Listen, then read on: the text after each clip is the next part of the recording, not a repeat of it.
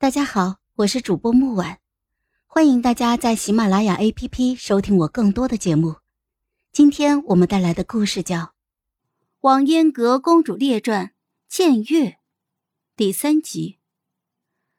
他对我说了当年的往事，是西平王萧家传的令，传令人带着王府家书，授意他润色书信中的内容，并且传播出去，事后酬以重金。邱景燕保留了当年的王府家书，上有王府印信，内里还详细的描绘了建岳意象，说分毫不差。西平王主理南疆军事，在军中的威信仅次于陈昭的父亲陈老将军。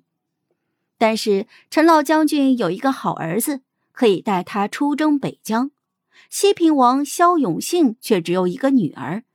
因此，萧王爷只能够亲自镇守南疆，对朝中的政事素来是过问不多。西平王的妹妹是当朝的皇后，也是父皇的原配，可惜无儿无女。我的母亲告诉过我，父皇并不爱萧皇后，也甚少在她的宫中留宿。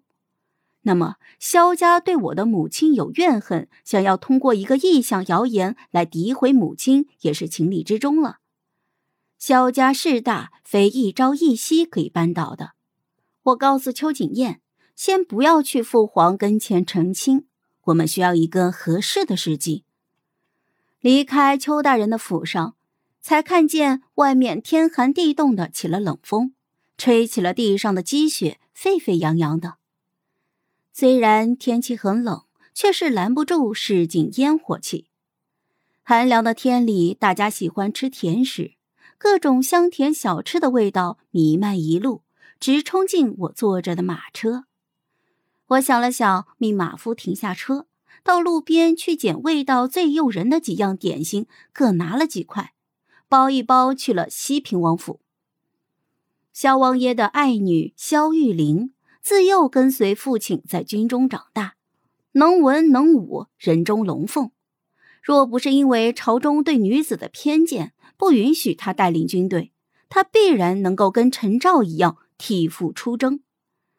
小姑娘虽是女中英雄，不爱胭脂水粉、花花草草，却也和普通的少女一样，爱精美的甜食，爱英俊的少年。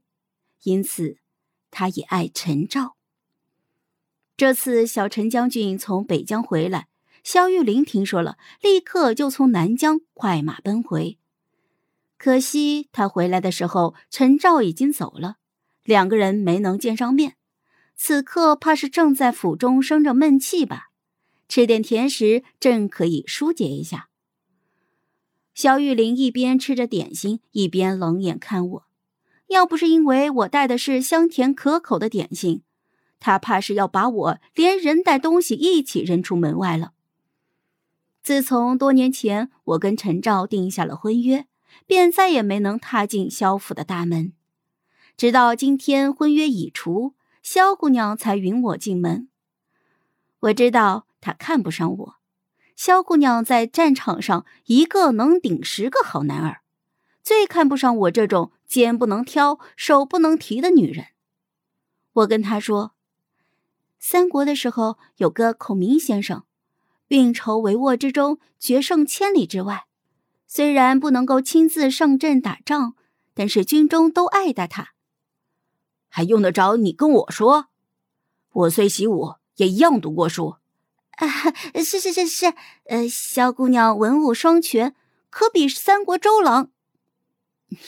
你你什么意思啊？周公瑾被孔明气死了。哎。我我错了，打嘴！我结结实实的拍了自己一巴掌。他的脸色稍霁，趾高气扬的就说：“孔明先生虽然兵法厉害，身体实在是差，出征几次就活生生的累死了，蜀国也就灭了。蜀国虽然灭了，孔明先生也死了，可是诸葛家一门忠烈，子孙也战死沙场。”流芳百世。你想干嘛？啊，我想看看你家的账本。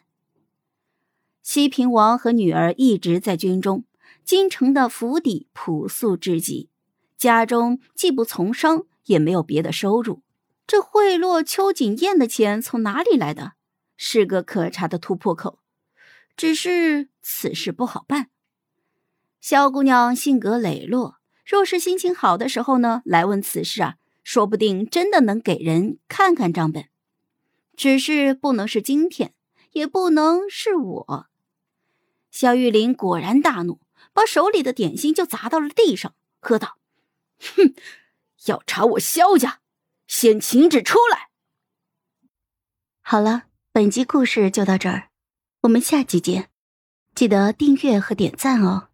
如果你有喜欢的故事，也欢迎在留言区告诉我们。